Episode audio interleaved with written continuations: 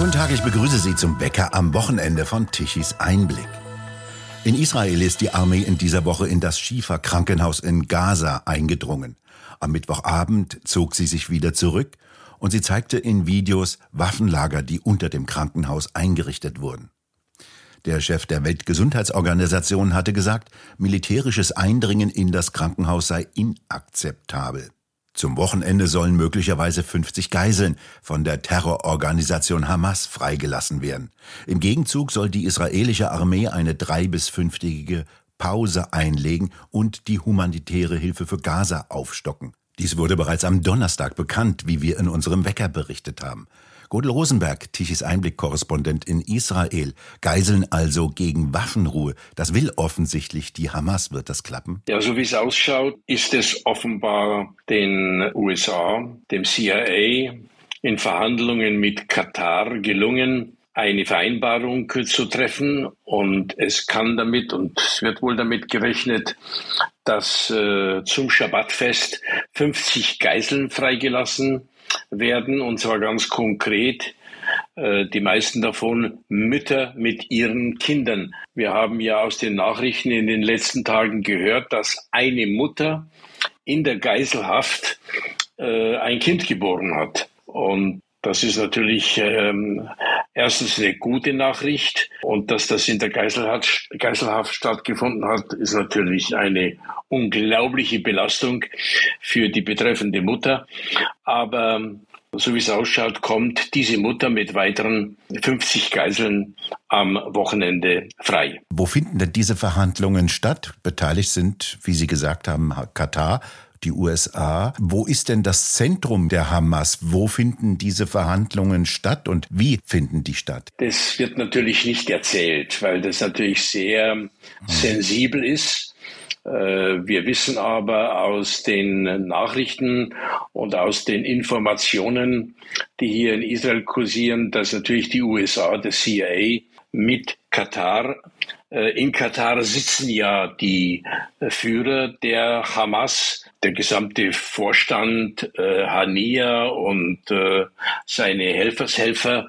Und über diese Schiene ist es gelungen, diese Vereinbarung zu treffen, wenn sie äh, so zutrifft, wie sie im Moment ausschaut, dann haben wir am Wochenende 50 Geiseln frei.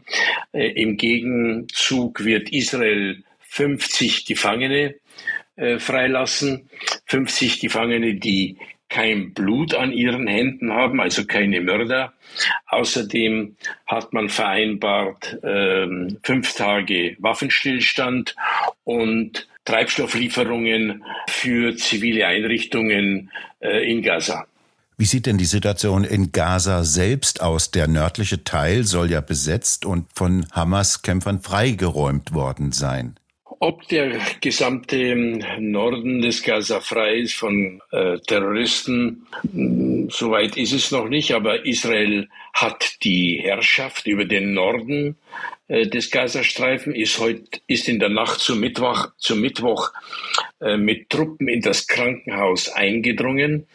Und man hat das gefunden, was man ja schon seit äh, langem vermutet hat, nämlich ähm, unter dem Krankenhaus in den Tunnels hat sich eine, befindet sich eine Kommandozentrale der Hamas. Man hat dort Waffen gefunden, man hat dort Munition gefunden im großen Stil. Wurde auch hergezeigt von der israelischen Armee in den Fernsehnachrichten. Und von dort aus geht keine Gefahr mehr aus für Israel. Und das ist schon mal das erste Ziel, was Israel in diesen ja inzwischen 40 Tagen Krieg erreicht hat. Es ist also belegt, dass die Hamas Krankenhäuser und auch Zivilisten als Schutzschilde benutzt. Ja, es ist kein Zweifel, die äh, israelischen Nachrichten hier zeigen ganz eindeutig, dass Eingänge zu den Tunnels bei Kinderspielplätzen liegen, in Schulen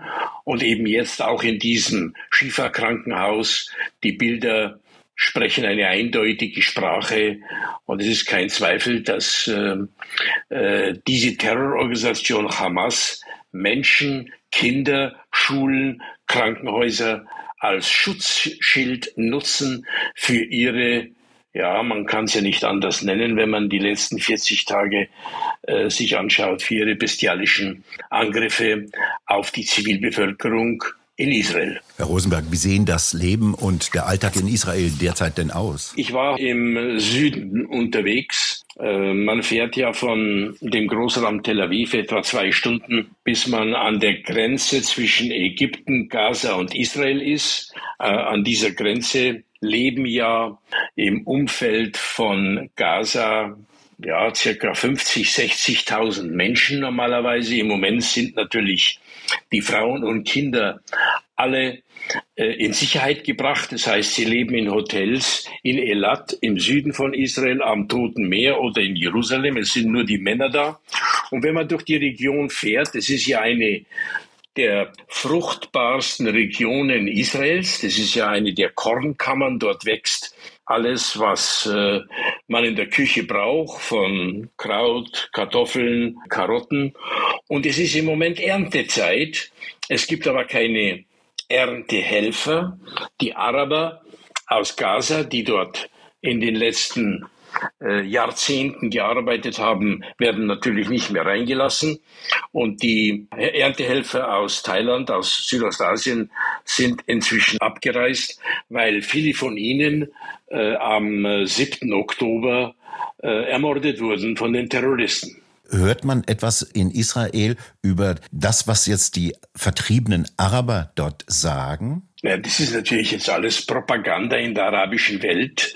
Äh, sie spüren natürlich, dass Israel die und sehen, dass Israel die Oberhand in der Region gewonnen hat. Ich bin ja heute durch die Region gefahren. Es ist wieder alles eigentlich in Ordnung gebracht. Man sieht fast keine Spuren mehr, bis auf ein paar ähm, verbrannte Felder, wo Raketen eingeschlagen haben. Aber das ist auch ganz wenig. Es ist wieder normales Leben. Man sieht natürlich viel Militär äh, in der Region unterwegs.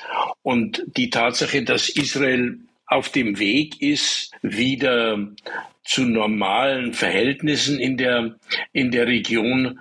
Das schmerzt natürlich viele in der arabischen Welt, die die Terroristen unterstützt haben. Gibt es eigentlich noch Gefechte, Kampfhandlungen? Schießen die Hamas-Terroristen noch Raketen auf israelisches Gebiet?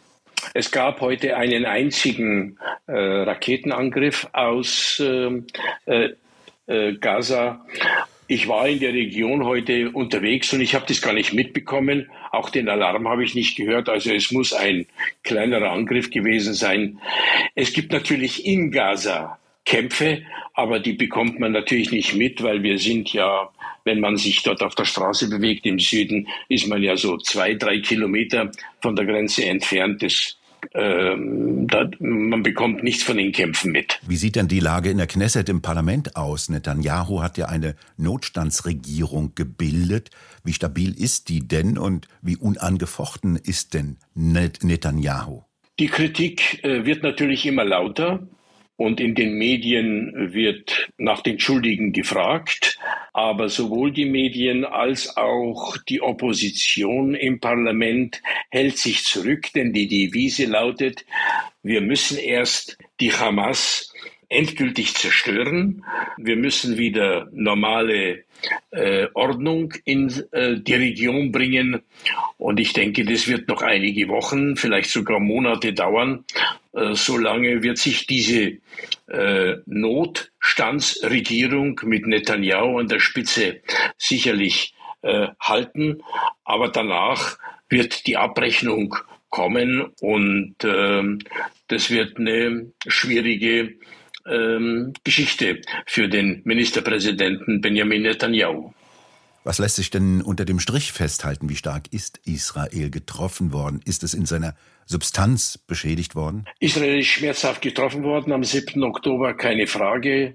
1200 Tote, 240 äh, Geiseln, über 3000 Verletzte, von denen noch immer 200 etwa im Krankenhaus liegen. Ein schwerer Schlag. Israel hat am 7. Oktober geschlafen, ist überrascht worden, aber Israel ist inzwischen äh, aufgewacht. Das Militär äh, macht eine gute Arbeit. Es wird noch Wochen dauern. Die Wirtschaft ist schwer geschädigt.